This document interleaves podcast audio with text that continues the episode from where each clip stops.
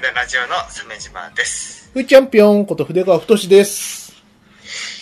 あのー、最近ね、はい。あの、死んじゃったじゃないですか。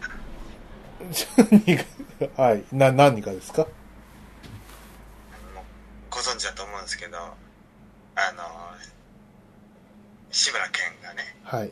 あのー、鮫島さん、久々のラジオでなんかこう、導入がおかしいんですけど、はい。えーあの、今日がですね、えっ、と、3月30日で、うん。あのー、今朝方ですかね、志村けんさんが、お亡くなりになられたってニュースが、驚きましたね。え驚いたけど、まあちょっと、もう人工心肺になってるって言ってたから、ーうん。まあちょっとこれは、芸能界復帰はもう絶望的だなっていう感じはあって、うん。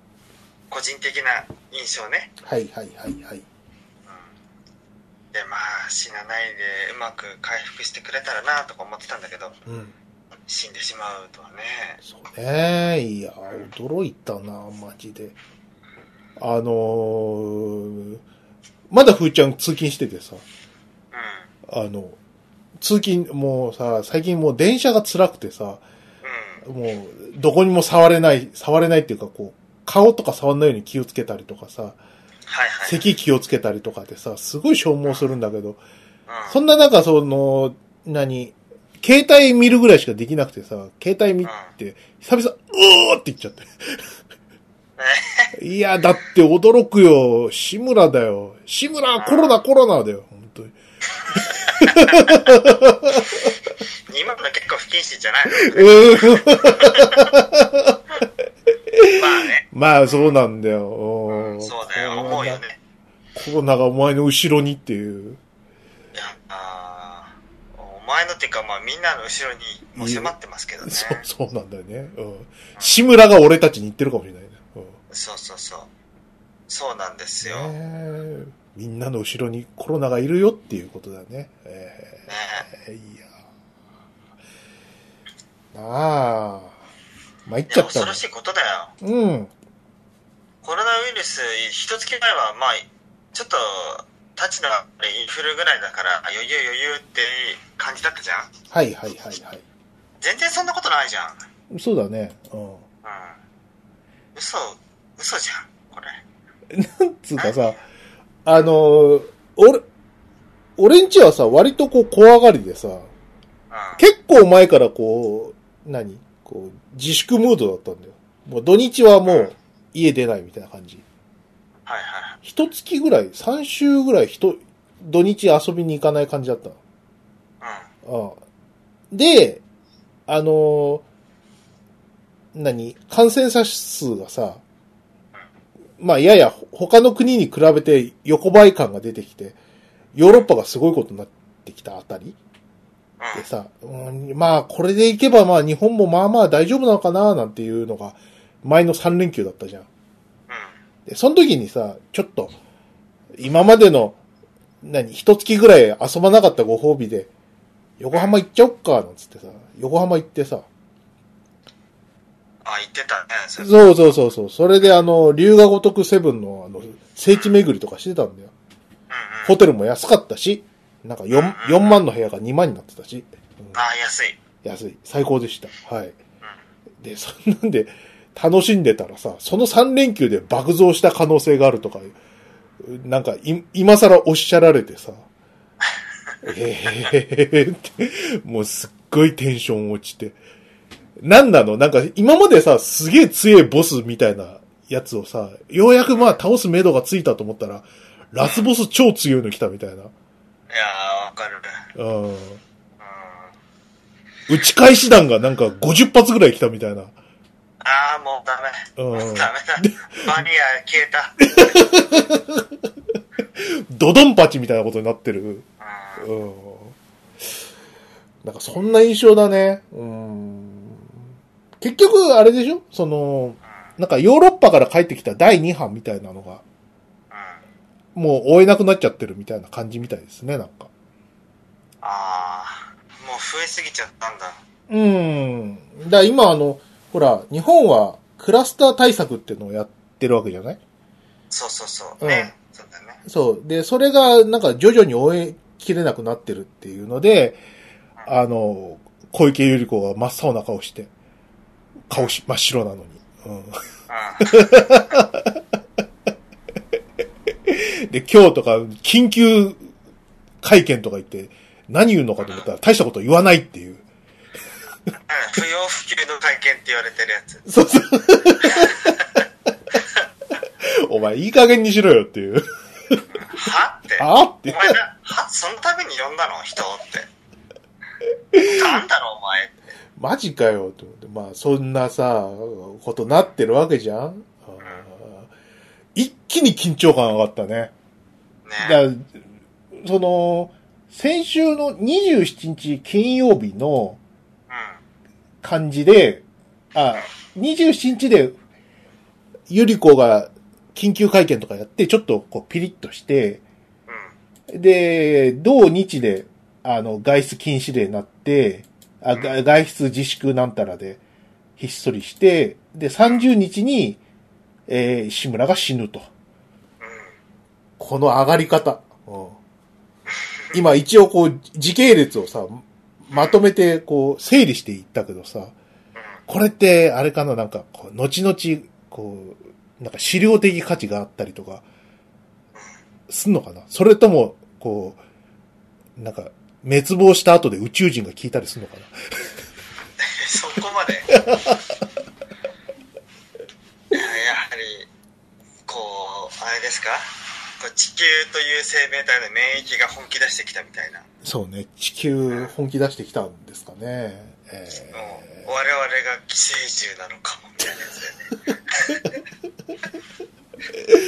ーそう、そういう名作漫画的な話ですか。うんえー そうね。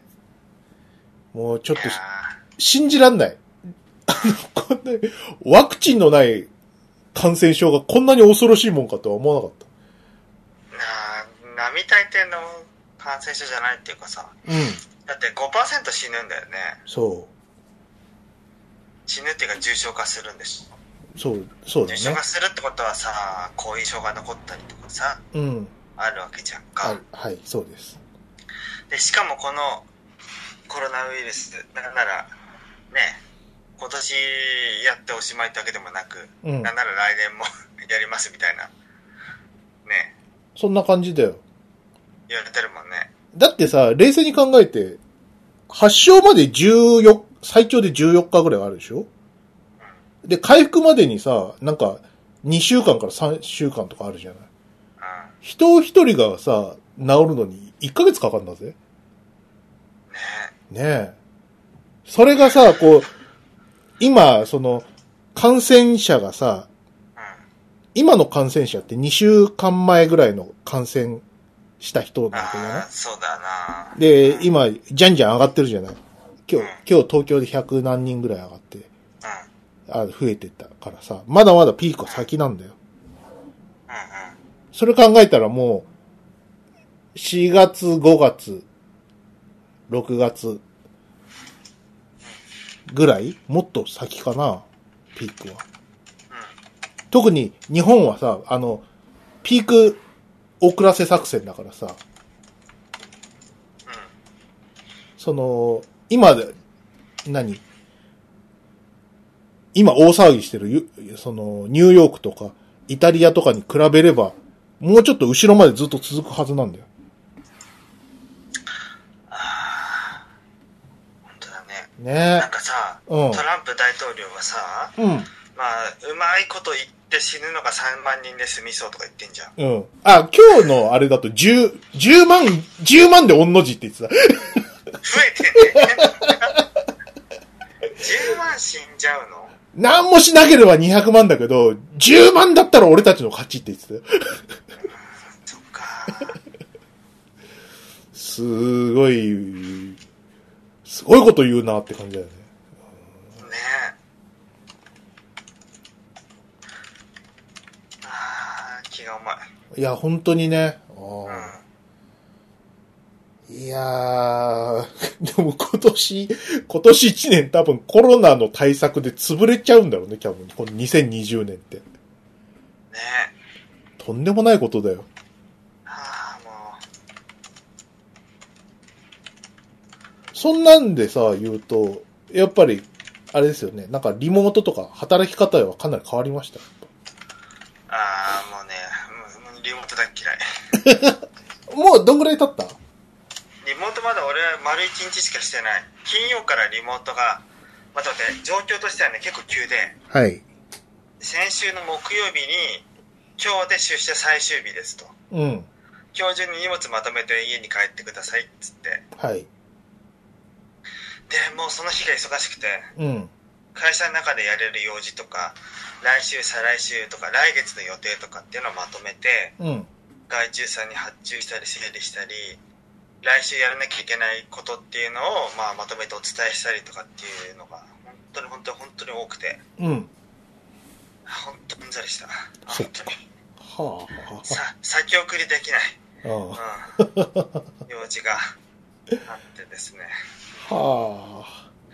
何しろ PC がうまく届くかわかんないし届いても会社と同じ環境になるかどうかの保証もないから、うん。まあ、とにかくそういうことを見越して準備しなきゃいけなくてうん。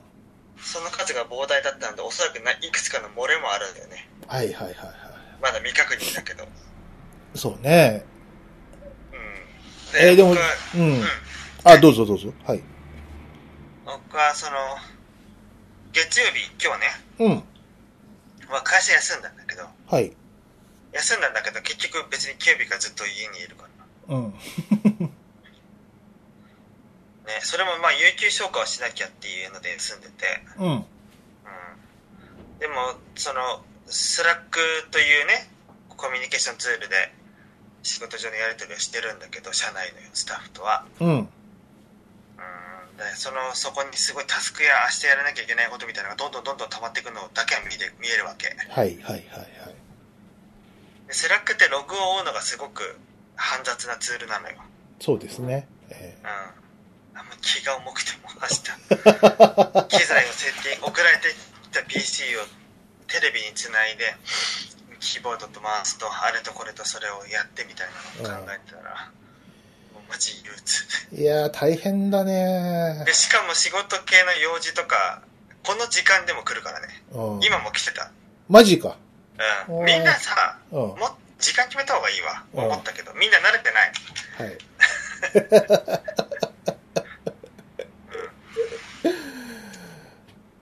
定時ってものをちゃんと意識してね。えー。ね。定時後はもう連絡をしないとか、ちゃんとしないとね。ね。えーそっか。あのね、ふーちゃんとこはね、あのーリモート始まったんだけど、リモートにな、対象者は正社員と契約社員のみで、あの、業務委託は通常出勤してくださいっていう、なんか謎の差別を受けまして。謎謎も何も本当に具体的に差別だよね 特に筆川さんみたいに業務委託だったらオフィスに行かなきゃいけないっていう決まりも相当薄いはずなのにね本当だね。うん。なんだったらさ、もう、何？あのー週1、2回でいいんだよ、俺なんか。あの、何？会社行くのさ。そうかそうかそう、発注書の打ち合わせしたらさ、あとは家帰って作業するんでもいいわけでさ。ね成果物は別に毎月出すものの量はそんな変わんないんだからさ。いやーでさ、もうちょっと勘弁してくれいっていうことで、あの、今、何？あの、真ん中の会社の方にさ、派遣会社の方にちょっと相談して、で、あの、契約書をちょっと作り直してもらって、そのリモートワーク的なやつができるようなやつ？うん。で、なんか、明日また、それの、なんか、打ち合わせをするみたいなんだけど、それ次第では、なんとかリモートワークにできるかもしんないって感じ。うん、俺はしたいんだよ、鮫島さん。リモートをねうん、そうそうそうそうう。んなんでかっていうと、本当に、さっきも言ったけど、あの、何？あの、通勤電車が消耗しちゃって。いやー、落ち着かないよね。全く落ち着かない。もう座ろうって気にもなんないし。座ろうって気にもなんないんだ。なんないなんない。そうか。うん。せ、なんかほら、咳とかさ。席とかや、やだな、あれで。しょ？もう今日とかさ、すげえ満員電車で女喋ってて、喋んなやっていう。だこれがさ、すごい不思議でさ、これ一週間前だったら全然い気にしなかったんだけどさ、うん。どんどんその恐怖感みたいなのの意識がアップデートされていくから、うん。もうなんか、何あの、ドアの端っこでさ、あの、何マスクをずり下ろしてさ、あの、スマホ見てるおっさん見るだけでイライラすんだよね。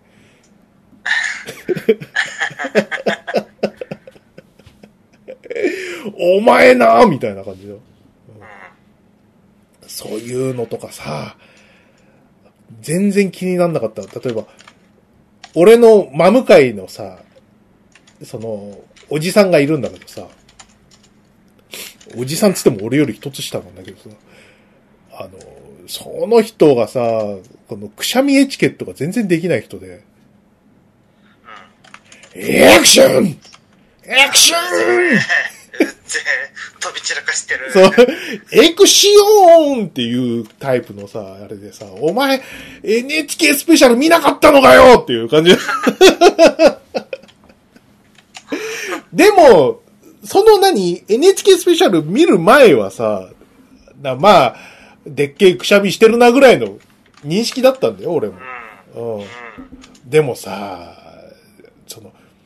相手のそのモニターとモニター挟んででもさ、真向かいでさ、なんかエクショイエクショイがさ、連発されるともうちょっとさすがに、おおっさんいい加減にしろみたいな感じで。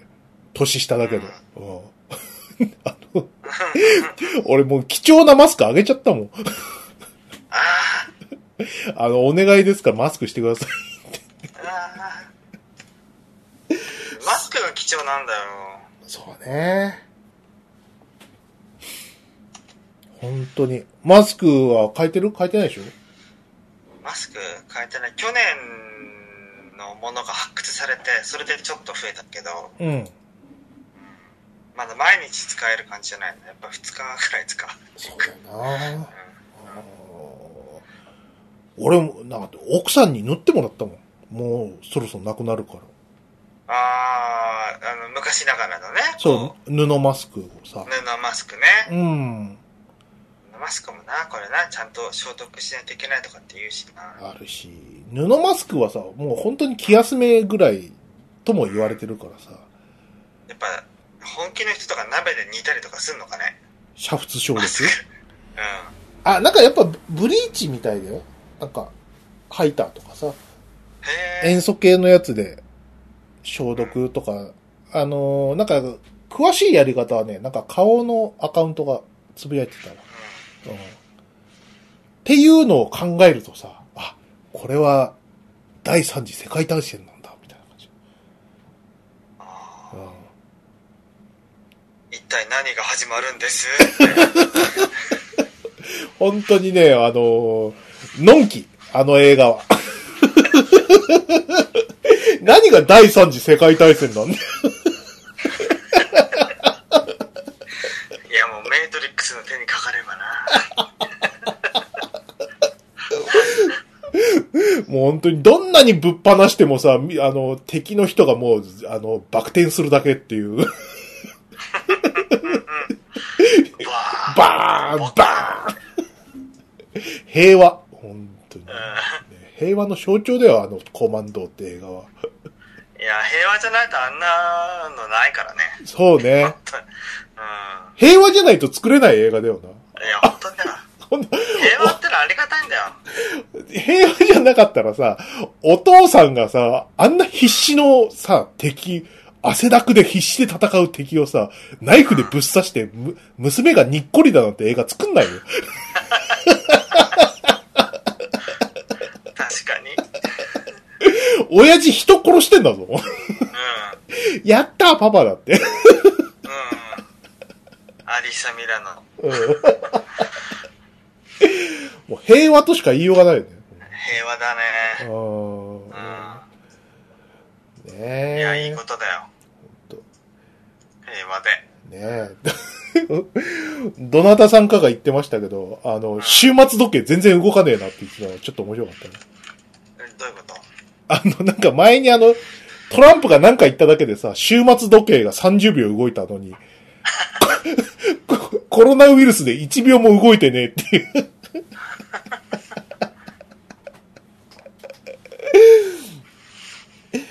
なんか、そういうのとかさ、結構多い一週、この一、一、二週間って感じしませんでした？なんか。まあ。なんかあのーほら、あのーすごい、こう、何？あるじゃないですか。出羽の森って言われてるタイプの人たちとかさ、うその、イギリスに比べて日本はとか、フランスに比べて日本はみたいな。イタリアに比べて日本はみたいな方々がさ、こう、軒並みダメになっていくたりとか、ん。うんこ。こ、この一月ぐらいでしてましたしね。えうん。ど、どこもダメだったんだそう、向こうもダメだったの、そう。向こう向こうも人権意識なかったんだよ。うん。なんかこれすごいさ、日本人的なダメな感じかもしんないけどさ、ああ、ダメじゃないの俺だけじゃないんだって、ちょっと安心したよ。ああ、イタリアかわいそうだね。うんイタリアはね、うん。ほんと、あの、逆説的にさ、あの、中国ちょっと人数絞りすぎっていう。イタリアの半分以下なわけないだろうっていう。あ中国の感染者数？そうそうそうそうそうそう。感染者数と死亡者数。そんなわけないじゃんそんなわけないぶっ。ちぎりで死んでると思うよ。本当にね、ぶっちぎりで死んでるのはずなのにね、あんイタリアより低いわけないじゃんっていう。うん。うんあとなんか心配されてるのはインドだって。インド人口密度が一地域ですごい多いから、うん。どっさり死にますよって。まあ、そうね。ううんなんか、ほら、インド、インドはほら、カレー食べてるから、スパイスが効くみたいな話あったけど。ん。でもまだわかんない。本当に効くかもしれない。効くかもしんないし。ねうんえ。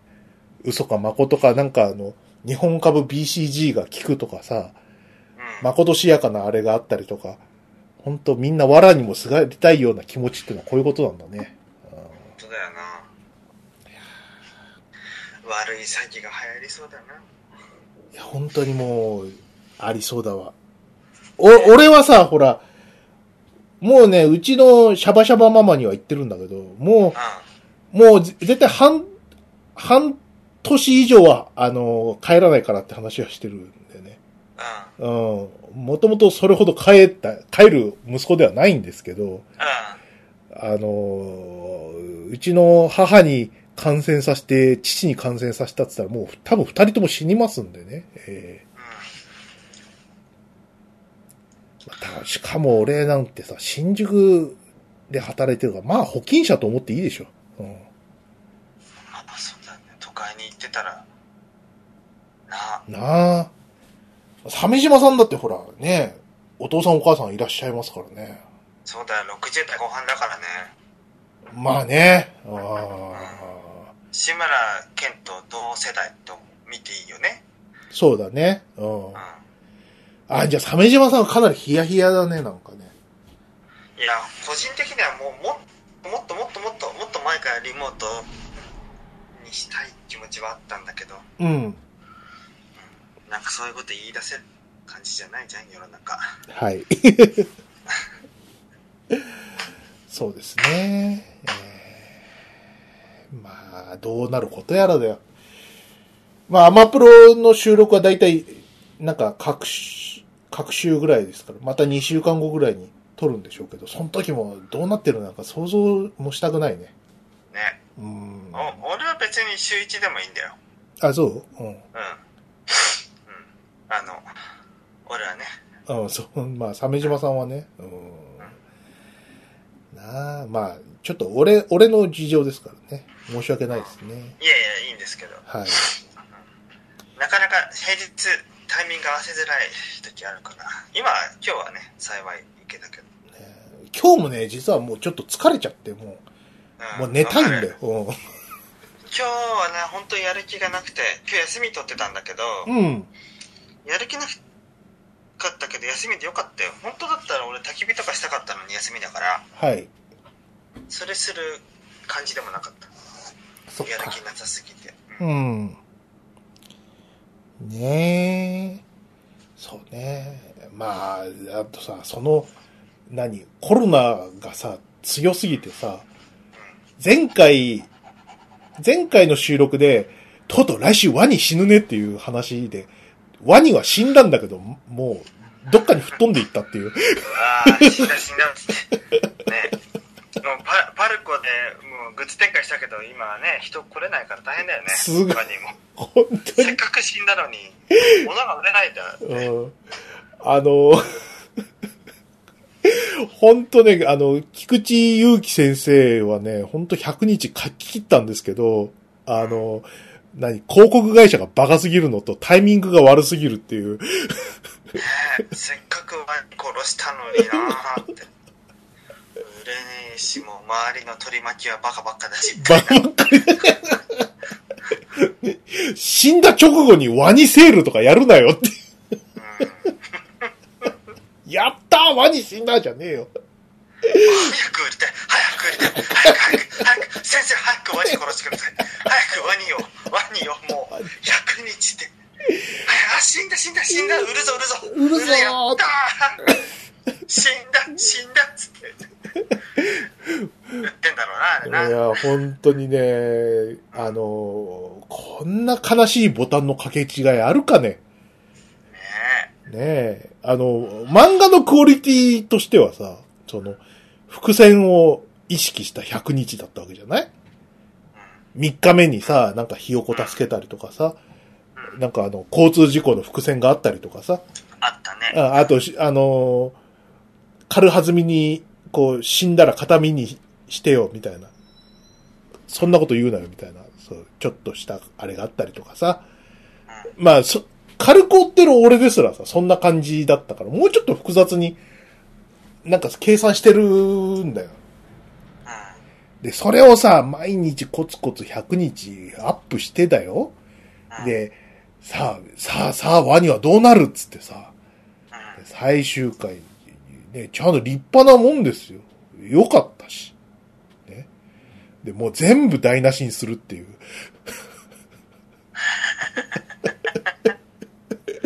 ワニグッズ死んだワニ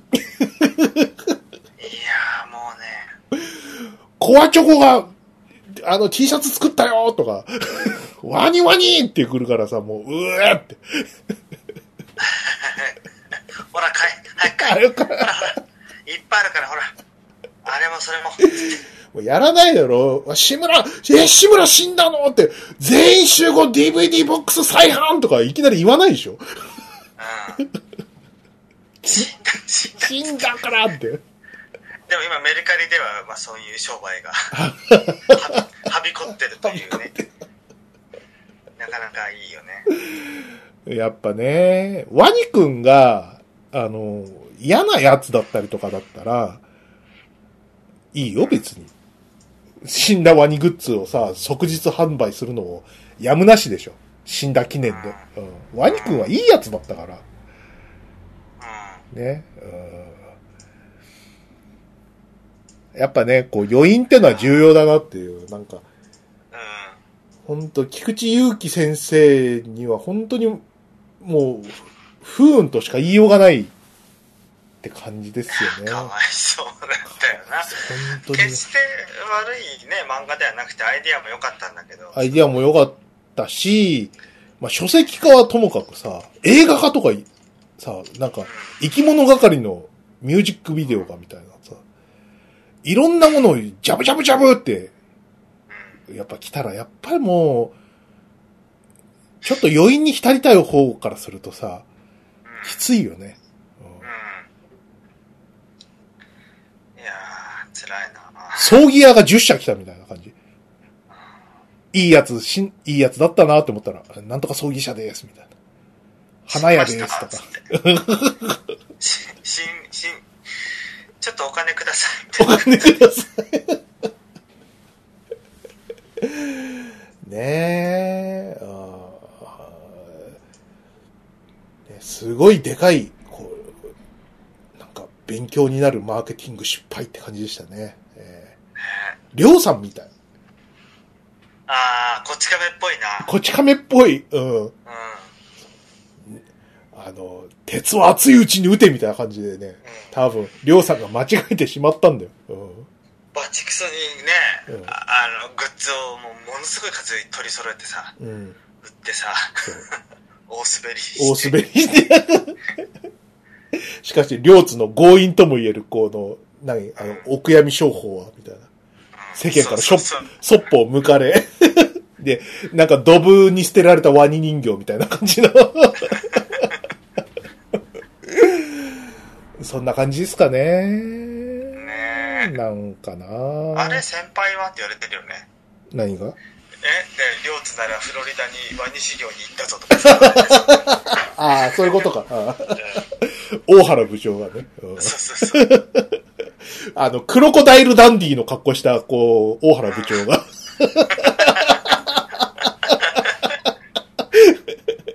どうどう？い いね。クロコダイル。ダンディ。今両両津のバカどこ行った？っていう。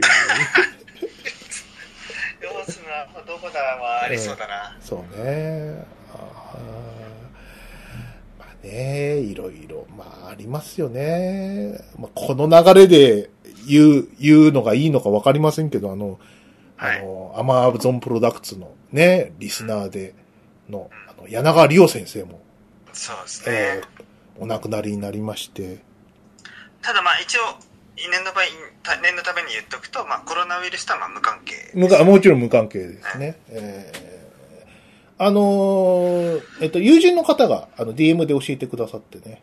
うんうん。いやーそうね。ショックだったなぁ。鮫島さん会ったことあったっけ？ない。ないか。そうか。うん。俺はな、何度か。え、そうなの？そうだよ。3回ぐらいあったよ。え三ー、いろいろお世話になったんだよね、あなたはね。そうそうそうそうそう。あのーね、柳川先生はね、何だったっけな、最初。あ、そうそうそう。ふーちゃん、会社や、辞めて、で、なんかフリーでイラストレーターなろうかなみたいな感じで、やってた頃。うん。で、えーっとね、あのーその時にね、DM が来たんだよ、柳川先生。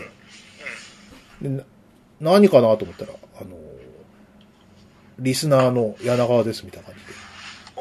まだは、おはじ、はじめましてぐらいだったかな。うん。あの、僕んちにあの、板タブありますけど、使いますって。僕は液タブなんで。ってあら。おーって、いただきますなんつってさ。うん。じゃあ、あの、巣鴨に来てくださいって言われて。巣鴨？巣鴨。巣鴨に行ってさ、そしたらさ、あの、何？柳川先生のさ、自画像ってあの、ボーリングの球みたいな、うん。肌色、肌色のボーリングの球みたいな顔なんですけど、あ、あのまんまの人が来てさ、そっくり、ボーリングの、まあ似てるなって、ね。そう、そっくりなんだよ。うんうん。マジでかよ。おいでさ、あの、貧民のふーちゃんをさ、こう、気にしてかどうかわかんないけど、なんか食べますか？なんつって。うん。じゃあ、あの、一杯のラーメンをって。いいんですか？ラーメンで。なんつって。だって、そんな、初めて会った人だし。って感じで、あの、インティオス4をいただきましてね。なんかすげえ畳みたいにでっかいやつ。うん。うん。や、こんなにでかいのは、ちょっと迷惑なんだけどなと思ったんだけど、うん。ですげえ立派なやつでさ、うん。買ったら高いんだよね。たか畳みたいなインティオスって。でかいもんな。でかい、もう、あんなの多分作ってないと思うんだけど。うん。それでさ、な、なんで巣鴨かっていうと、あの、あ、あれなんだよね、あの、柳川先生があの、メインで仕事してた、えっ、と、三話出版かな魔性とか作ってる。はいはいはい。うん。そこがあってさ、じゃあ、あの、ついでに、あの、菅も歩きますかなんつってさ、その、ボーリングの球みたいな人と、あの、菅もデートしてさ。スガムなんてめったに歩かないよね。そうそうそう、楽しかったなで、そ、それ以来で、あのーそれで、なんか、ほら、あの、ずいぶん前にあの、アマプロであの、ムー年平先生が来られた頃、時も、うん。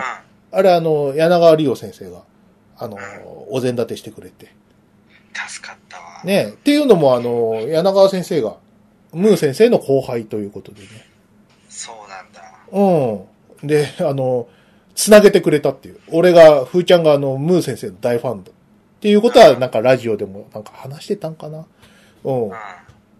そう。ね、あの回はすごい楽しくて、評判も良かったよね。ムー先生会は俺たち頑張ったよね、結構ね。うん、頑張った頑張った。うん。うん。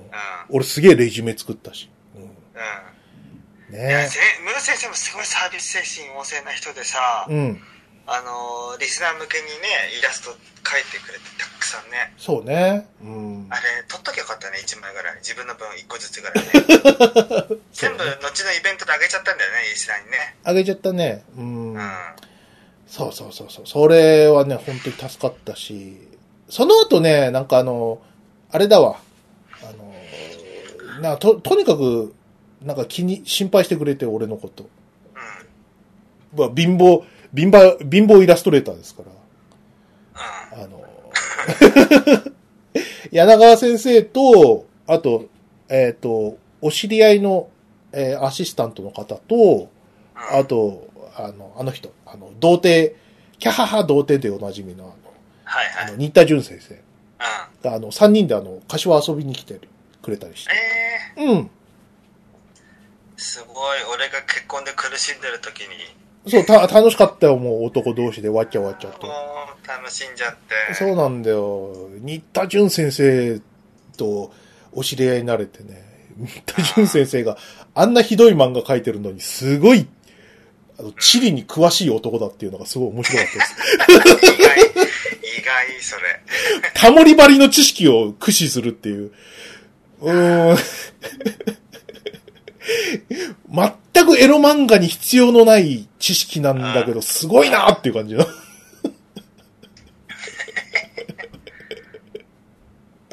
この知識を活かしたエロ漫画は描けないものかみたいな感じ。ね。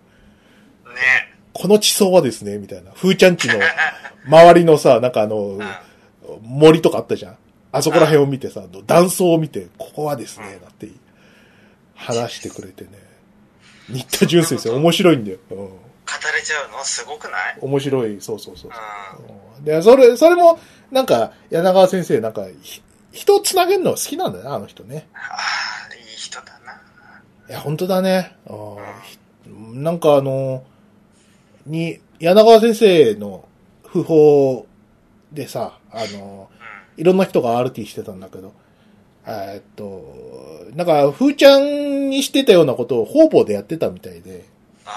ね、なんか、あの、結城玲さんっていう漫画家の方の猫ちゃんの、あの、手術代出したりとか、おいおいおい、すげえな。なんかそういうのとかね、あとはまあちょ、ちょっと名前は、あの、伏せときますけど、とある、あの、エリートリスナーの方が、ちょっと、あの、えーなんだ、えー事務所代が大変だみたいなこと、なんかつぶやいてたらしくて、あの、なんか融資しましょうかみたいな DM が来ましたっていうのを、間接的に俺に来たりとか。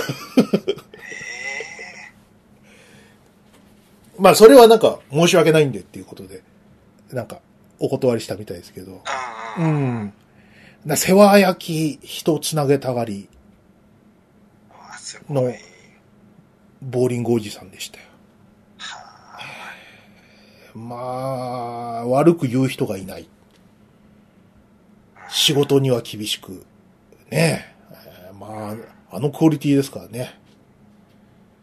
いやー、すごいね。多分、今頃、天使になってんじゃないですかね。まあ死後天使になるタイプのあ、そそれかまた巧妙なぼお坊さんになるタイプの、あの、す徳を積まれた方なんで、え来世は富豪だな。ー、富豪、富豪か徳の高い生息、生殖者か、まあ、天使かな。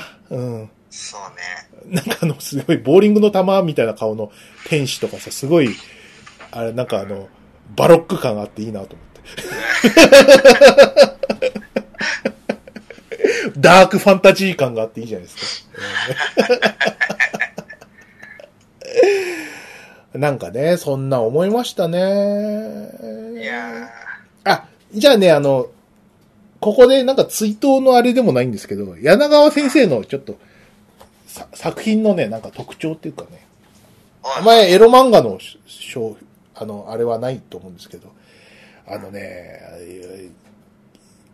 柳川先生の漫画ってね、すごいんですよ。とにかく、キャラクターのくんずほずれつがさ、今大変なことになってるじゃないあの、エロ漫画って。構図が上手かったりとか、デッサン上手くないとさ、ここまで描けないと連載取れないのって感じのさ、すごい上手い人揃いなんですけど、柳川先生はその先駆けみたいなタイプの人で、はあ、はあはあ、うん。あのーエロ漫画ってさ、あんまりこう、画力のない人がなる、えっ、と、デビューの簡単な商売だったんですよ、昔。えー、そうなの？あんな難しい。絵は難しいよね、あんなの。昔のね、エロ漫画はね、絵簡単だったんですよ。まあ、あの、おまた、おまたパッカーンの、あの、絵があって、で、おまたのところに、あの、なんか、あの、白い集中線でさ、チンチンが入ってる感じの絵が描ければ、とりあえずはエロ漫画って言ってよかったんですよ。一番志が低いタイプのやつでね。なるほど。うん。で、さ、だからやっぱりちょっと馬鹿にされてた時期もあったわけですよ。その、ちょっと下に見られてた時期っていうんですかね。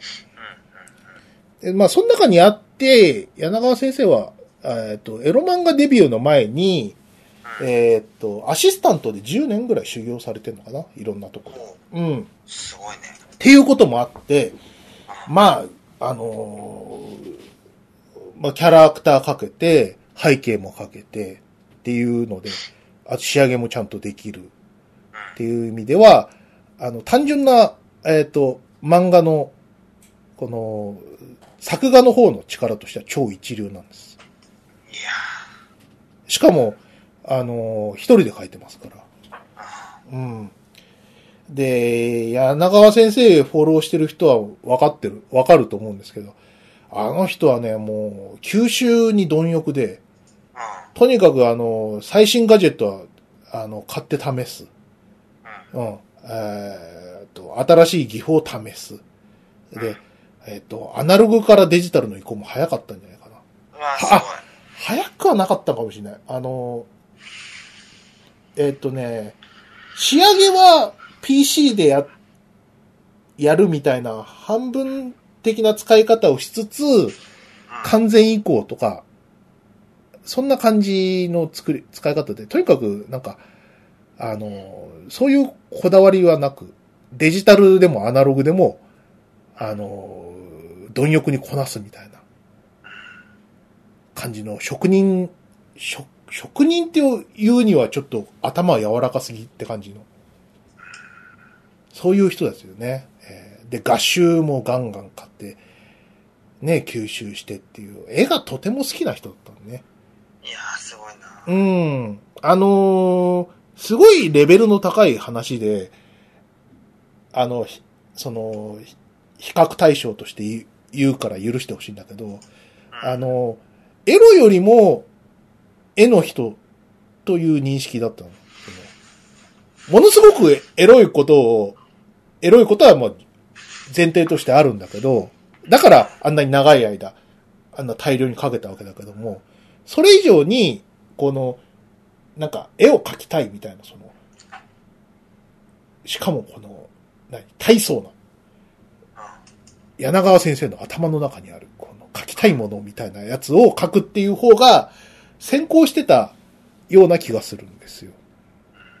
でね、俺が今回話したかったのが、あの、多分、まあ今ね、天国で天使長をやってらっしゃる柳川理央先生からするとですね、そんな失敗作の話をしないでくれってい思ってると思うんですけど、あえて失敗作の話をね。はい。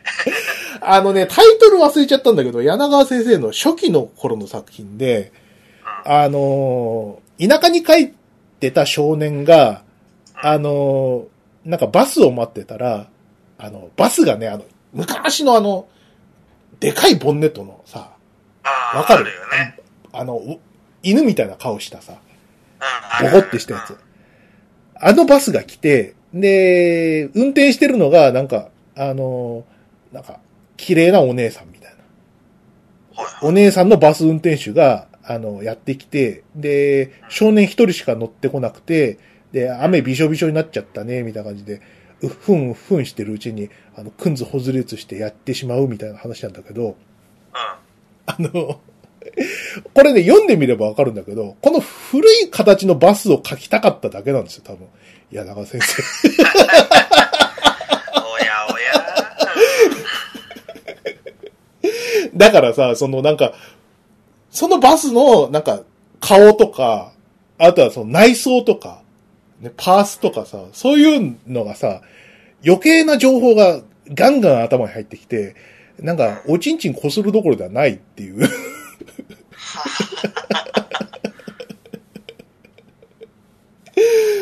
それでさ、それ、あの、うその時お会いした時にさ、僕はあの話大好きでって、もう全然チンチン、チンチンがどうとかいう話じゃなくて、もうバスの内装とかばっか見てましたみたいな話してたら、なんかすごい照れ笑いしてましたよね。ああ。見られてる。見られてる。いや、でもさ、もう照れ笑いしながらさ、いや、でもあれほんとパース狂っちゃっててみたいなこと言ってて。ね、断ってんな。そう、で、そうそう、そうなんだよ。パース狂ってることを反省するぐらいに、あの、旧式のバス書くのに夢中だったんだよ。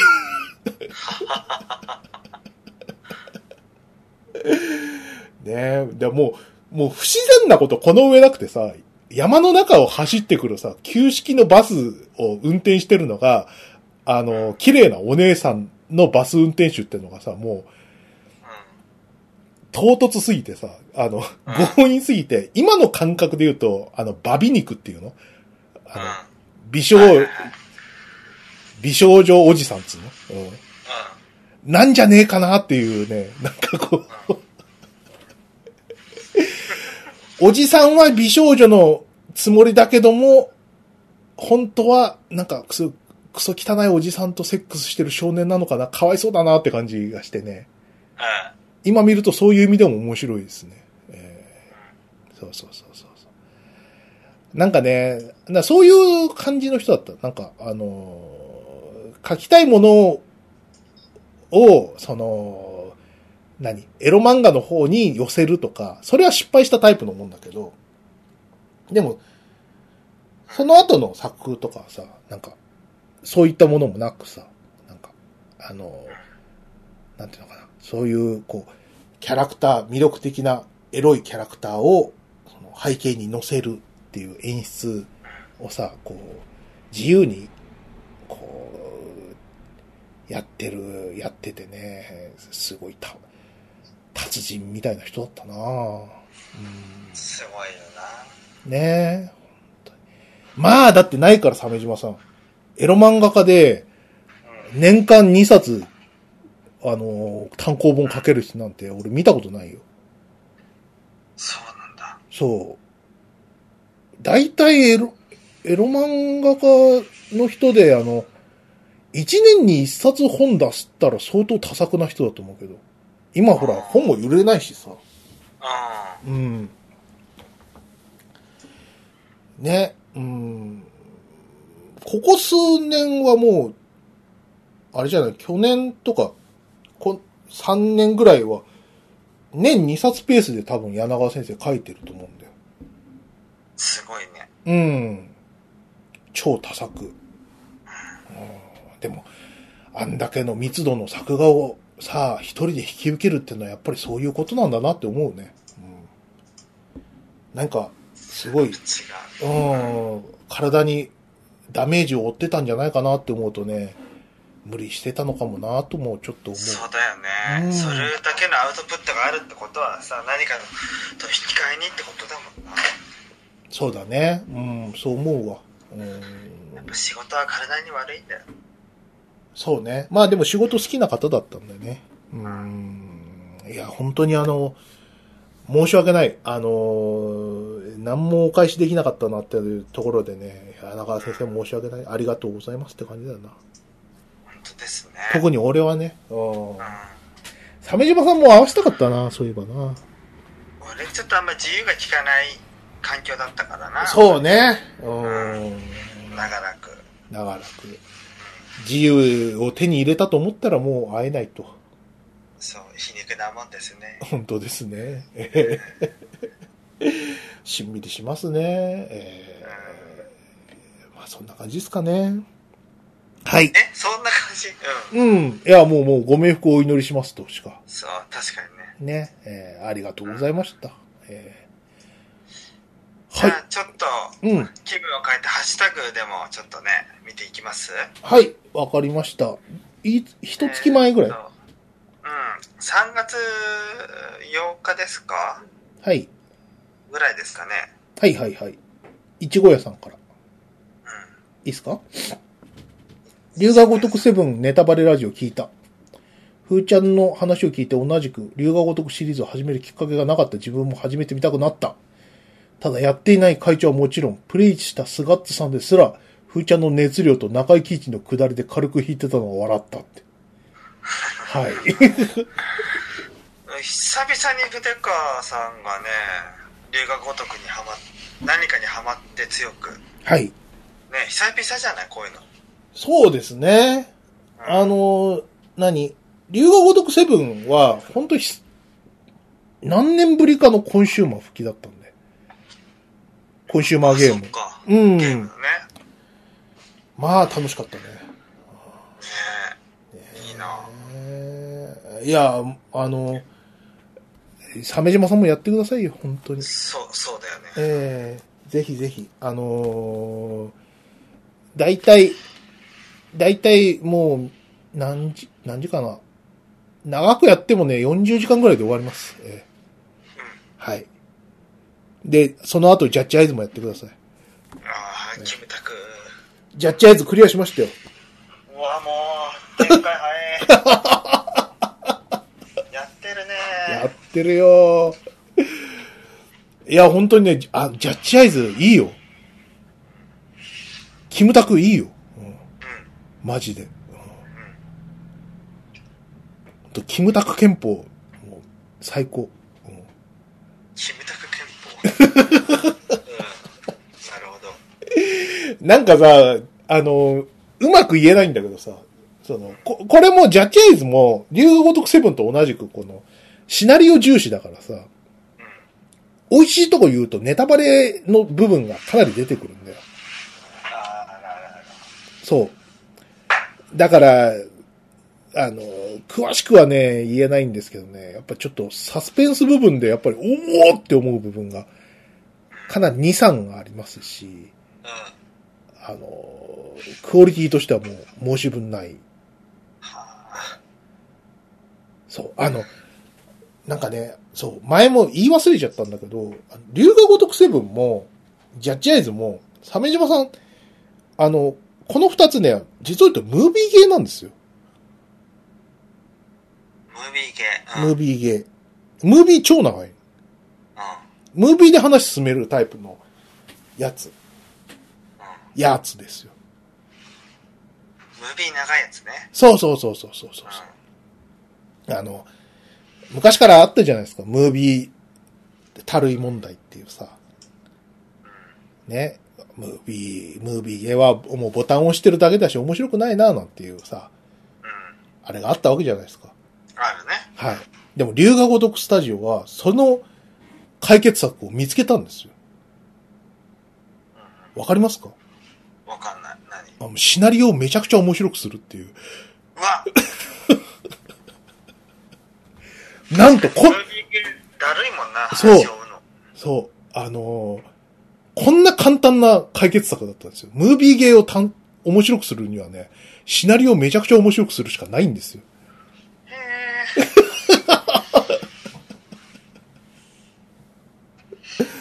驚いたもんだね。俺もね、押し、あのー、ボタンを押してるうちにね、あ、気づいちゃって、あ、これムービーゲーだっていう。うん、なんかすげえつまんねえって言われてた代表のムービーゲーを俺は今やってて超盛り上がってるっていう。いもうそのムービーゲート気づくのすらこう遅くなってしまったみたいなそう、気づく、気づくタイミングが遅かったよかなり。あれこれムービーゲーじゃないってそう。ジャッジアイズの真ん中ぐらいで気づいた。あ、ど、あ、どっちもムービー系だっていう。ムービーとムービーの間で俺お使いしてるだけだっていう。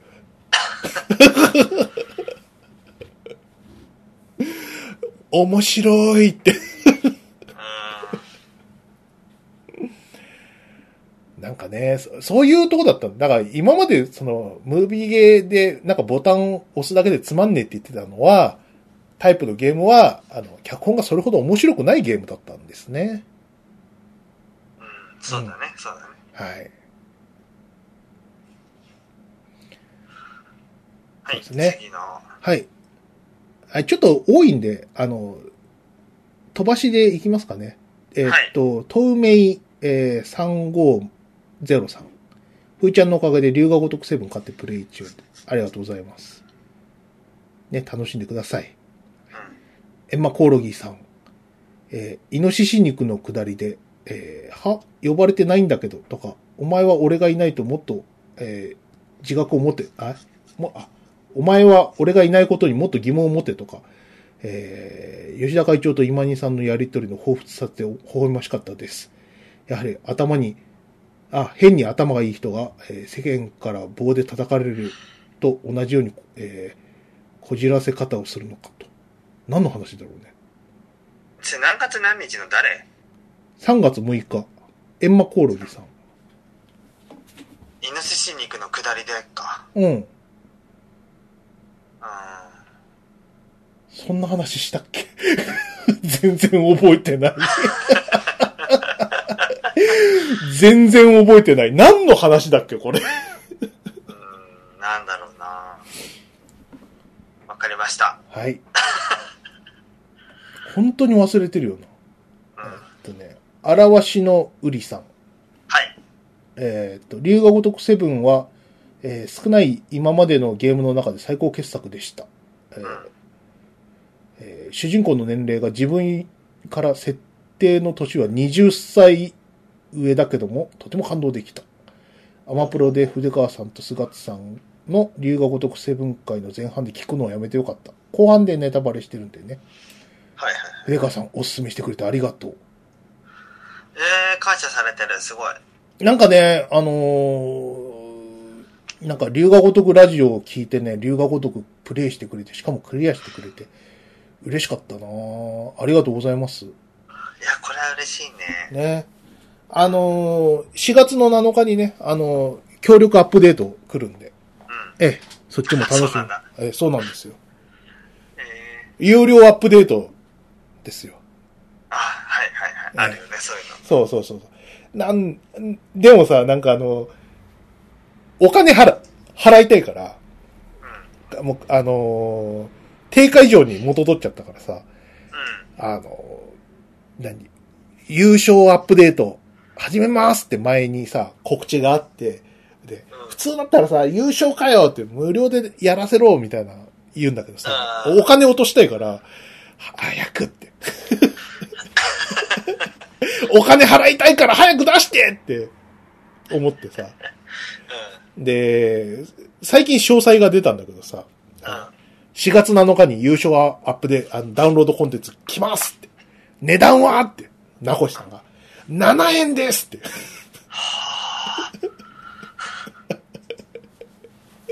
本当は無償ダウンロードコンテンツにしたかったんだけど、なんか、大人の事情でできできないらしくて、じゃあ大盤振る舞いで、龍が如くセブンにちなんで7円にしましたって言ってて、あの、すいません、あの、千、なんか2000円でも出すんで、うんそうだよねもう7円とか言われてもちょっとあんま嬉しくないんですよ。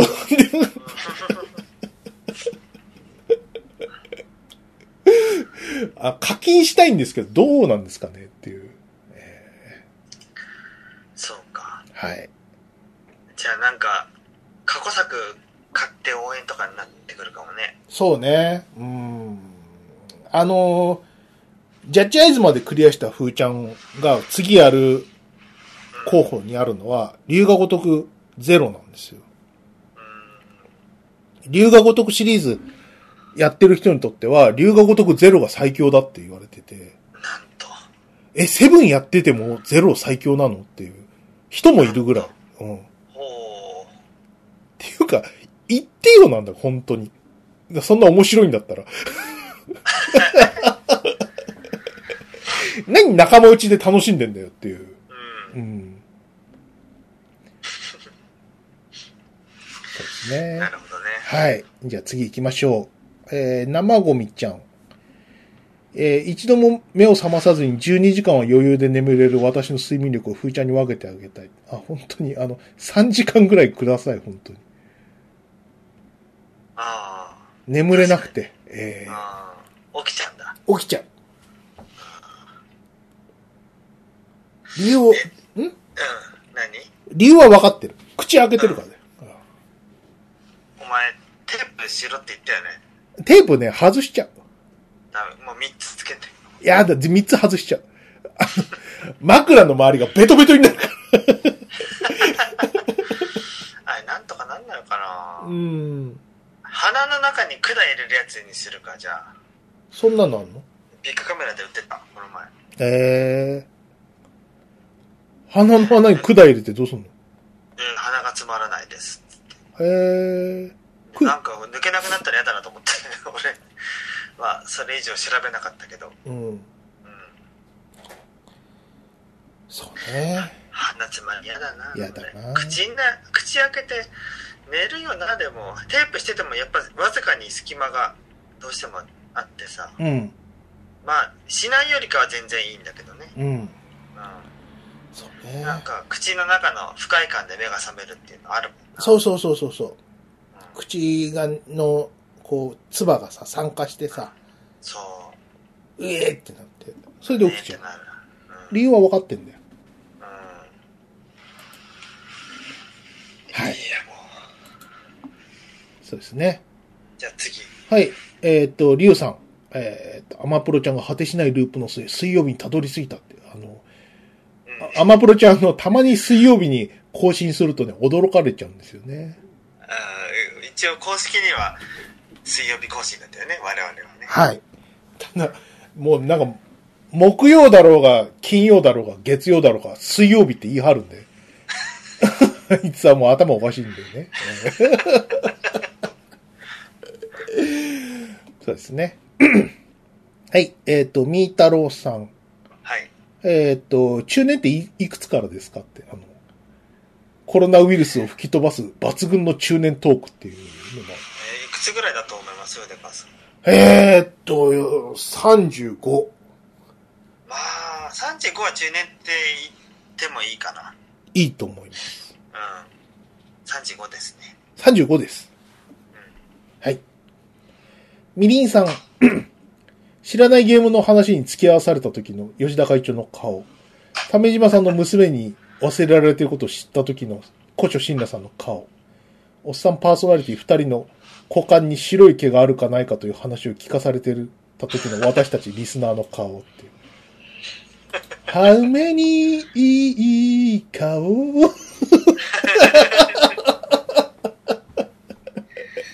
いや、いい顔ですよね。そうですね。ハウメにいい顔ですね。ええ本当ね。もう、新羅さんに関しては本当にショック、ショックを受けてらっしゃるんでね。あれ、多分ちょっと照れてそう言ってるだけで、あったら思い出すよ。そっか。うんそう、だって、新羅さん。よかったね。はい。知らんけどね。ね。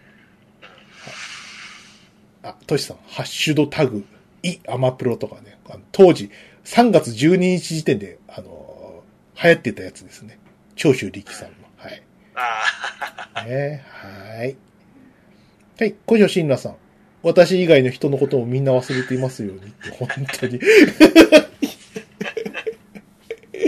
このようにショックを受けてらっしゃいます。ええうん古本屋さん動揺してますね。動揺、本当に動揺してますね。ええお年玉まであげたのにまた言ってましたよ。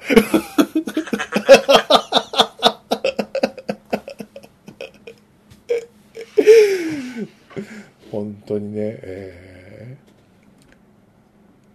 ーはい、エンマコオロギさん。えーお互いご自身の股間をまさぐり、その様子を実況しながら収録するという、スカイプホモセックスラジオって書いてある。そんなことはしてないですよ。あの、股間を、あの、見てたのは僕だけです。しかも LINE 収録ですからね。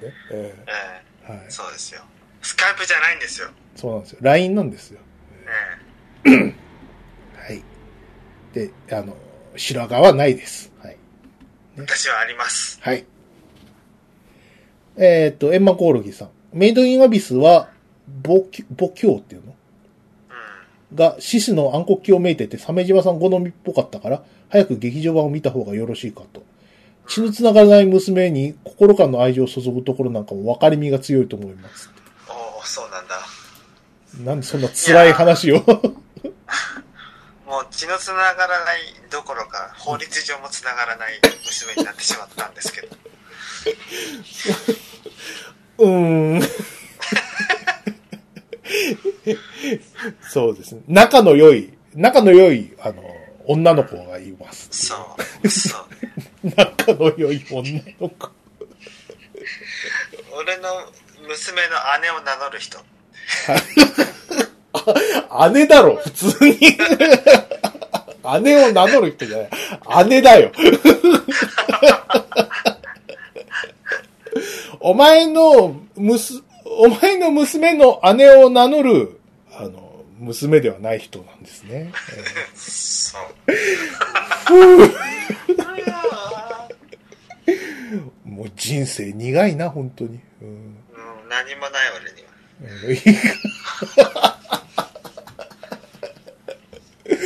本当にね、もう、笑い声でごまかすのにも限度限度がありますから、鮫島さん。え あ、でもね、一応月一の面会はちゃんとしてて、ーうん。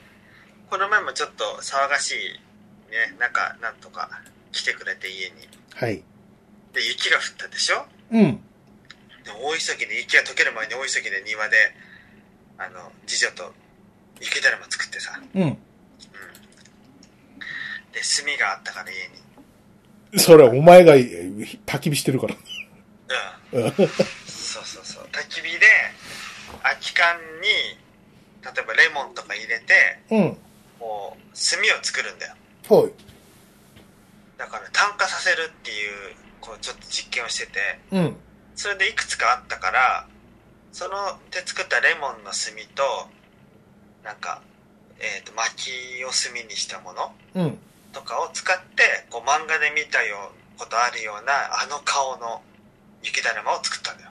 見た見た。よかったじゃん。ね。あれいいよな。あんな雪だるまっぽい雪だるまってなかなか、ここ数十年見れないよね。そうね。うん。うん。そうそう、ねあれができて。よかったね。うんああ、よかった。はい。安心安心はいさあじゃあ次えー、クリスチャン側の感情移入してる時点で、結局鮫島さんもモテサイドの住人なんだなとって。え何言ってるか分かんないどどういうこと？これなんだろうクリスチャンな。うん。俺特にあれだよ宗教持ってないっていうわけじゃないよねこれきっとねクリスチャンって人物だよねきっとこれなんだろう？ミッドサマーの話？でもないの？ああミッドサマーかクリスチャンはうん。うんだからクリスチャンとその女のこのメンクソメンヘラの態度が本当にあのトラウマを思い起こすぞっていうところじゃないかな。はい。モテサイドの住人なんだなとまあ2回結婚してますからね。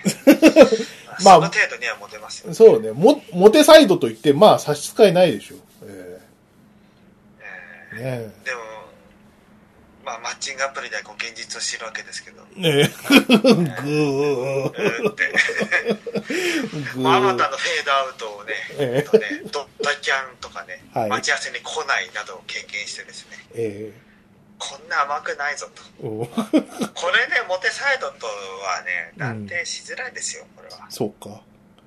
厳しい。厳しいな厳しいわ、ほんまに。もさ、じゃあ次行きましょう。新一さん。龍が如くセブンの話をついて、話を聞いて、ついに PS4 購入。息子二人と出ました 20歳と16歳とやってます。大きいね。二人は筋門の下りで大爆笑、あー爆笑してました。セガすげえ。あのー、ミ、ミニクエストでね、あのー、筋門を集めるっていう。うん。え、スジモンゲットだぜってこと？そうそうそうそうそう。ああ、いいな。えー筋門博士は、あのー伊勢崎町を平和にしたいわけよ。うんで、そのためには、こう、町にいる筋門たちの情報が欲しいと。ね。で、それをこう、スマホに送ってくれっていう。で、筋門ゲットだぜっていう。そういうことですね。ですね。ええあ、別にモンスターボールとかないですよ。あヤクザ、ヤクザぎゅうぎゅうに詰め込む、あの、弾とかないんで。ええ はい。えっ、と、あいあきさん。ほまってないなって良い響きだなって。これな何の話ですかね。えー、なんだったんだろうね。もう覚え、覚えてないです。えっ、と、聖一郎くん。ネトラボの記事ですかね。ん。うん。お好きな場所でテレワーク。平日1日1万でキャンピングカーを借りられるビジネスプランがスタート。わあ、すごい。1日1万だよ。ちょっといいんじゃない？そいや、あ転職して有給消化とかになった時とかにさ、こういうの、うはいはいはあとはアップ休暇とかい。うん。ある業界の人はこれやってもいいよね。テレワークはどこ行った？テレワークは。あ、ワーク、ワークする気ない。普通に遊びだ、それは。キャンピングカーで。うん、本当だ。はい。はい。スッチーさん。噂が本当ならメタルギアサバイブのスタッフは1ミリも報われないじゃんって。あの、ソニーがコナミからメタルギアなどの人気 IP を取得みたいなニュースですね。えーっと、メタルギアまあなんかに持たしとくわけにはいかないよね。そうね、メタルギア、サイレントヒル、悪魔城、ドラキュラといった IP を買い取るのではないかという噂が出ている。匿名の情報筋ということなので、真偽は不明。まあね。まあ、コナミ、コナミが持ってても塩漬けにするだけですからね。ね。えもう今のコナミは、コナミじゃないよね。えそうですよ。ええずいぶん前からそうですよ。え結構前からそうだよな。え結構前からそうなんですよ。あのスポスポーツジムなんですよ、あそこは。うん。スポーツチーム。はい。野球ゲームだけ出してるって感じだよね。そうね。うん。うん。パワープロだ、パワープロ、パワープロ出さないと怒られちゃうから出してるぐらいの感じで出してる。いやだよ、もう渋々出すわ、つって。うん儲かんねえんだよって。ああ、まあ、ウイイレは出すけどなって。入れと、野球とサッカーでな、つって。はい。えーっと、同じくスッチーさん。ワニのシーンが焼死だなんて言って違うから。交通事故です。はい。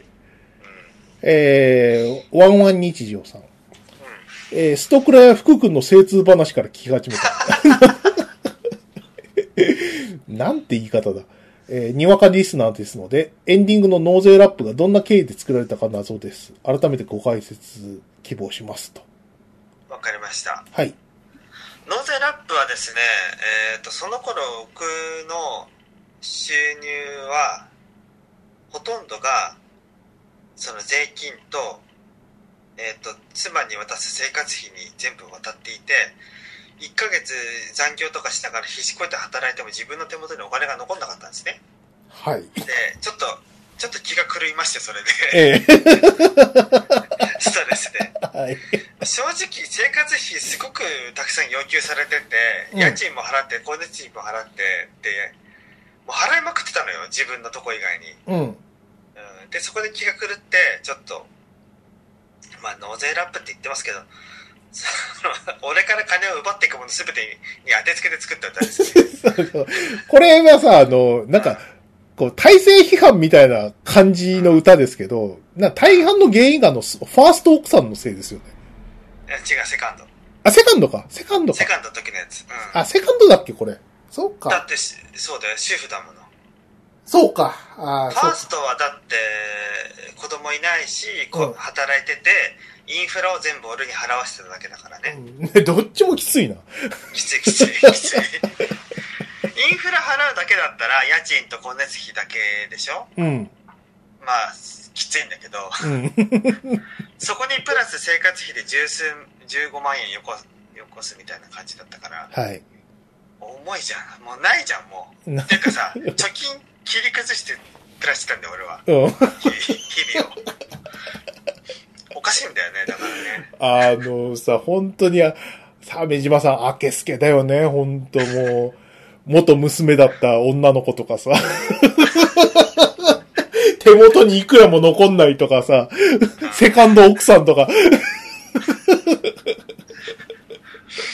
ぐむーって感じだよ、本当に。そうなんだよね。まあ意見はいろいろあると思うんですけど、まあ後に調整されました、最適な、そうですその、か。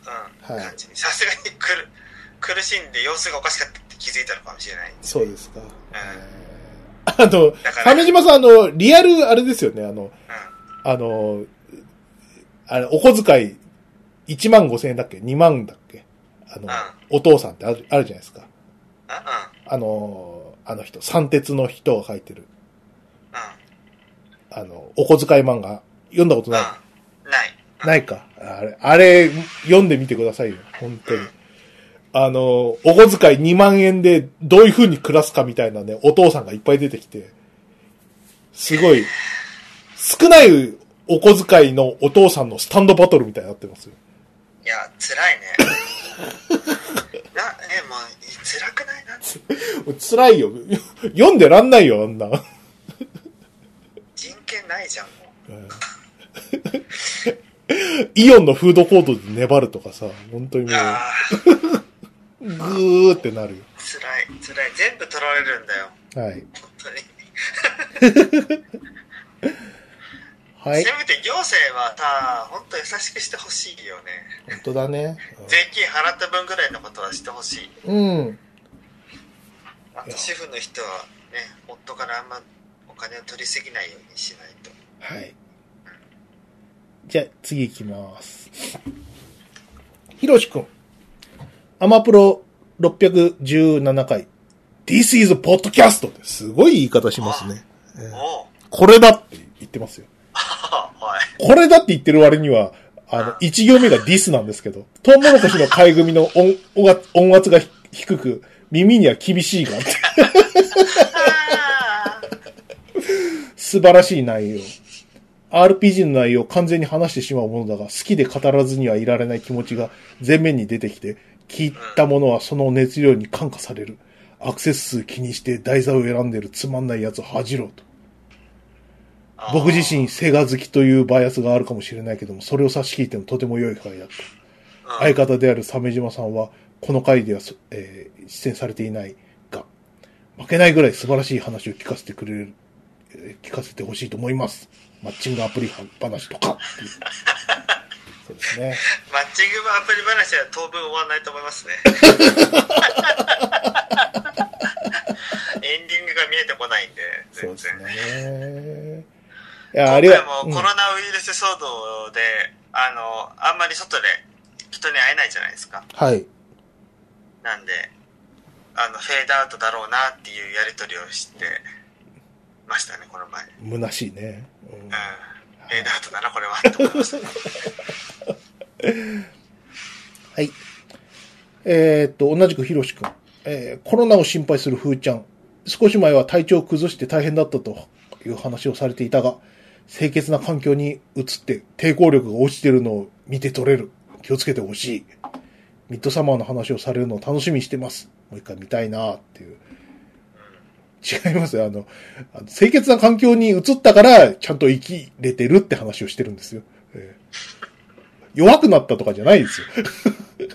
危うく命を落としかけたって話ですよ。えうん。ーはい。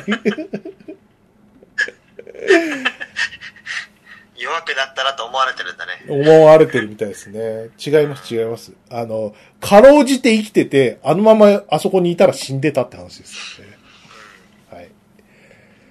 エンマコオロギさん。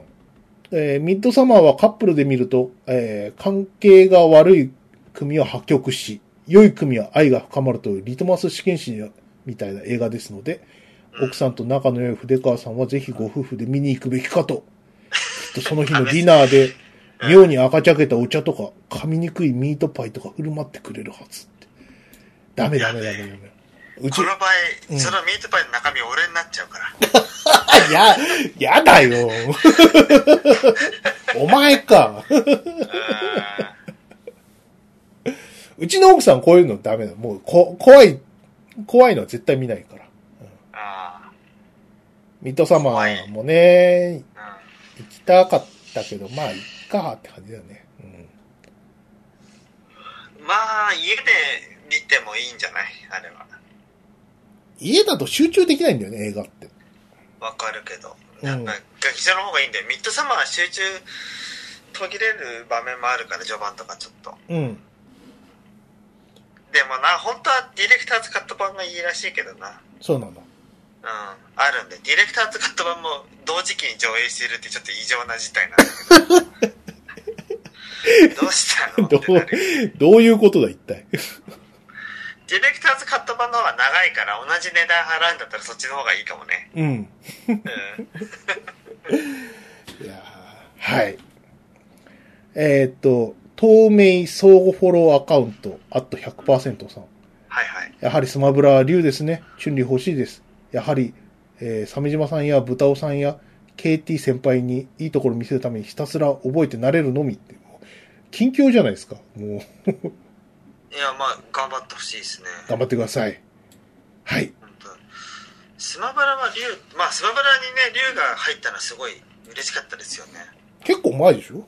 結構前で 3DS の時のやつ。そうだよねったと思う。チュンリーっていないのまだ。うん。いなかったと思う。そっか。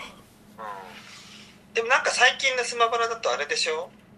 テリー・ボガードもいるんでしょ？うん。ね。知らぬい前は、エッチだからダメだって言われて。ああ。まあね。チュンリーもなしに知らない前は出せないだろう。あ、そうね。うんチュンリーの方が先じゃない？やっぱし。そうね。うんうん。はい。えっ、と、ナコルルの方が先に出るかもな。ゲーム違うから。はいはいはいはい。うん。まあでも、差し置いてってのちょっとおかしいかな。うん。なんか、チュンリー差し置いてモリガン出るみたいな感じじゃない？うん。で、出ないでほしい。なんか、知らぬい前差し置いて、ナコルルって変、変だよああ、そうだな。な。でもうん。知らない前は出ないよ。なんか新コスチュームとかじゃないとね。うん。新コスチュームってさ、やったけど、すごい評判悪かったからな。そデザインがダサかったから。ださ、そあの、りゅあえっと、なんだっけ、画廊伝説3のね、なんか変なスリットが入ったデザイン、ね。あそうなの？うん。ちょちょよっと抑えめになったんだよ。うんでそれはもうそこで元戻っちゃったね。あーあれはダメだわ。今見たけど。はい。こ じゃあ、のデザインないわ。もういいですか？その、うんあ画廊伝説3の話は。はい。じゃあ次行きます。はいえー、生ゴミちゃん。弊社の宇宙人のアイコンですね。えー弊社の宇宙人もずっと喋り続けて本当に気が散るから、会話を控えてもらう、えー控えることも感染の予防になるみたいですよって声かけようか悩んでるって。もう言った方がいい優ですよ。しい。優しいな。まあ、最大限気を使った、ね、あれで言うと、そんぐらいですよね。え僕は一応上課長みたいな立場の人に言ってーうん。それから隣にいる別の職種の人にも「あそこの人たちうるさいと思いますか?」って聞いて「うるさいですね」って言うからじゃああなたの方からもちょっとこの話を上に上げてください。プランナーサイドからも来てるっていう風にして物事を立体的に、えー立ち上げていきたいというふうに伝えて、えーっとそれからプロダクトマネージャーにも伝えた。うん。でプロダクトマネージャーにはえーっとプランナーだったりプログラマーがふの不手際が多いから全然我々は作られないんだあと家庭環境がとかって言い訳を用意してくると思うんでそこを先に潰すようにしてくださいっていう。うん。だからまあプロマネが結構まだあんまりちゃんと事実を把握してないっていうかまだ見立てが甘いんだよな。は家庭環境がちょっとあれなんですよとかって言うから家庭環境で言ったらこっちだって相当来てんだからさ。あ。相当来てるっていうか、こっちだって負けてないんだぞこの野郎 だからって言ってね死後雑談が多いなんてことはしませんでしたしうん。言って。うん。ね言いましたねそれは。いやー。まあなんかね、ここら辺のさ、その、意識のさ、アップデートが最近激しくてさ、それこそ、なんだっけ、あの今欧米で言われてるうん。ソ、ソーシャルディスタンスだっけ？なんか。社会的距離距離。うん。ああの、あのハグだか、ハグだかキスだかする人たちがよ。あなんか、1メートルから2メートル、空いて、開けて生活しましょうとか言ってますからね。えそれはなコロナのためでしょ？ーそれはもちろん。えそうねーイタリア人はそれでちょっと被害者が増えてしまったみたいなとこあるもんねあるよ、あるだろうな、きっとな。うん。ね、本当にかわいそうなことだよな。それこそま、ああれじゃない、イタリアのさ、なんか、最近のデータ見たけど、イタリアの60、60代ぐらいのさ、死、死亡率が20何パーセントとかなってるからさ、すげえいなくなっちゃうんじゃないかぐらいの。イタリろ60、60から上が。うん。アおすごいな恐ろしいよ。うブベビーブーマー排除しようぜみたいな運動が本当具体的になっちゃうとちょっと引くよなん本当に？具体的になっちゃうとちょっと、いや、そういうことでは、みたいなあああ。りもしないけどうん。なんていうかその主張としてこうメッセージとしてっていうんだったらいいけど本当に怒るとちょっとねえ。引きますねねきますね。うん、ね。でもヨーロッパとかソーシャルディスタンスと結構具体的な方策を打ち出してたりうん。ニュージーランドとかもさあのどうその感染状況とか自体をレベルで4段階に分けて今このレベルだから何しなきゃいけないとかさ具体的にどうしたらいいかっていうのをさ行政は伝えてるじゃない、はい。うん、どうよ？今日の都知事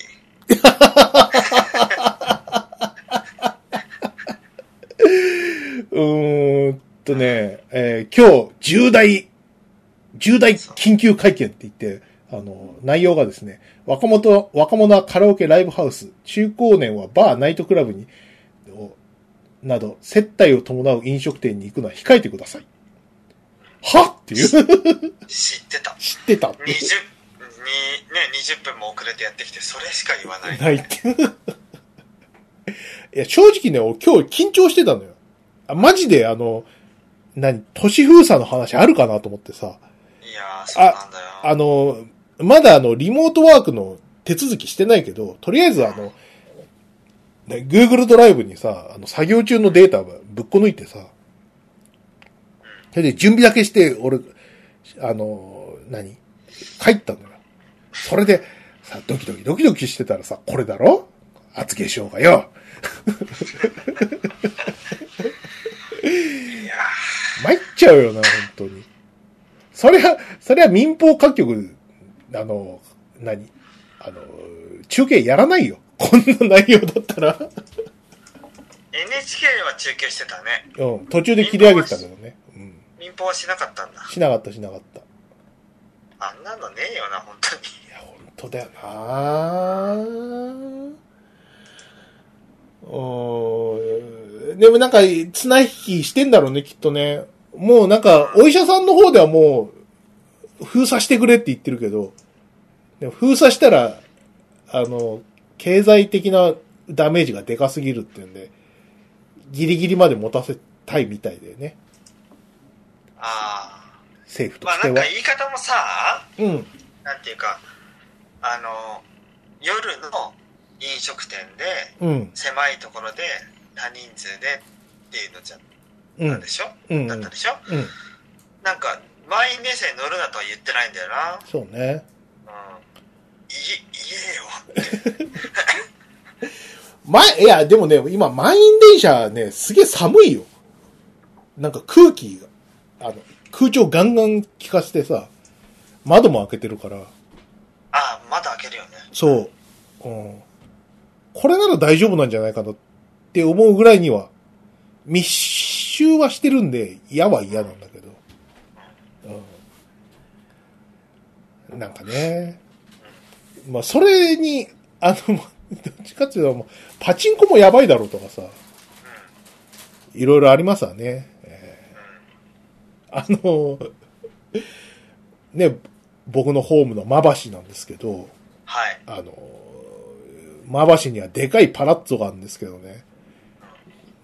で、あそこ、あの、駅降りるところからさ、見ると、うん。あの、でっかい、あの、液晶ついてるじゃないですか。ああ、もうビッカビカになんか、満員御礼とかさ、そうそうそうそうそうそうそう。めっちゃ出てるよね。でもさ、あの、まばしのパラッツォはさ、すげえ空気読むから、あの、大震災とか大洪水とかになると、あそこをね、抑えるんだよね。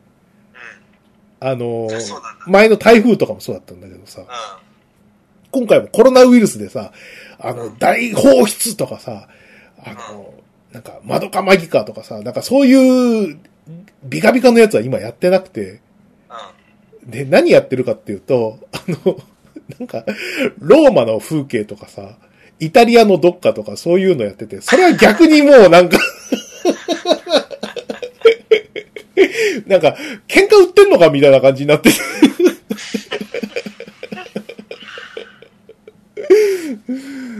もう、面白いよ。うんああ、パラッツォね。パラッツォねあるよね。うんでっかビッカビカに光っててすげえ目立つよね、あれ。ねううんだあの、なんか後ろぐらいくは思ってんだよ。ん。うん。だけど、あの、何？あの、営業自粛とか絶対したくないからさ、あの、せめてひっそりしてますっていう感じの営業してますよ。ええまあ大体あの、まあ、うち、馬橋に限らず、他のパチンコ屋も大体今そんな感じですね。うん。うん。ねえまた来週、再来週あたりはまたどうなるかですね。えね。あ、ちょっと今、ツイッター見てたら飛び込んできたニュースなんですけど、えはい。東京 FM, FM の大人気番組のジェットストリームがですね、ええこの度新機長就任で、大沢たかおだったのね、これまで。えええっ、と、誰だと思います？え、マーチャパウじゃない？ああ、そうそうそうそう、福山雅治。うん。結構前のニュースじゃない？それ。あ、そうなんだ。俺、はい今知ったんだよね。あ、そうなの？うん。?2 日前ぐらいかな。そうか。うん。たった今入ってきましたみたいなことを言いましたけど。うん。うまあ、もうちょっと話合わせるとかさ、してもいいと思う。ん。やだよ。だって俺まで、俺するから。俺はするからね。知ってた。たびたびありますからね。私、あなたは気づいてませんけど、あはい。あるんで、そういう。あ、わかりました。すいません。野暮で申し訳ないです。ええ本当に。私、芸能情報疎い方なんで、結構普通に驚いちゃったんですよ。ね、このよう、このようにね、この、なんていうかね、あの、過度なね、サービス残業に追われてる方はね、こんなにこう、世間に疎くなってしまうわけですよ。えそう。ね。ということで、まあ皆さんね、あの、日々大変ですけど、ご安全に、え、お願いいたしますね。余分にマスク持ってる人は他人にあげたりしたらいいと思いますよ。はい。ね。そうですね。じゃあまあそんな感じで、えーっと、はいお願いしま。すはい。じゃあまた、えー次回、サメンテマでした。筆川でした。バイなら、ビー。バイナラッピー。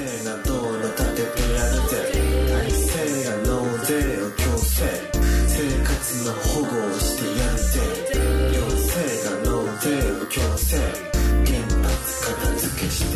世間を幸せにする達成感。社会の一部としての充実感。納税しなきゃ社会はない社会がなければ。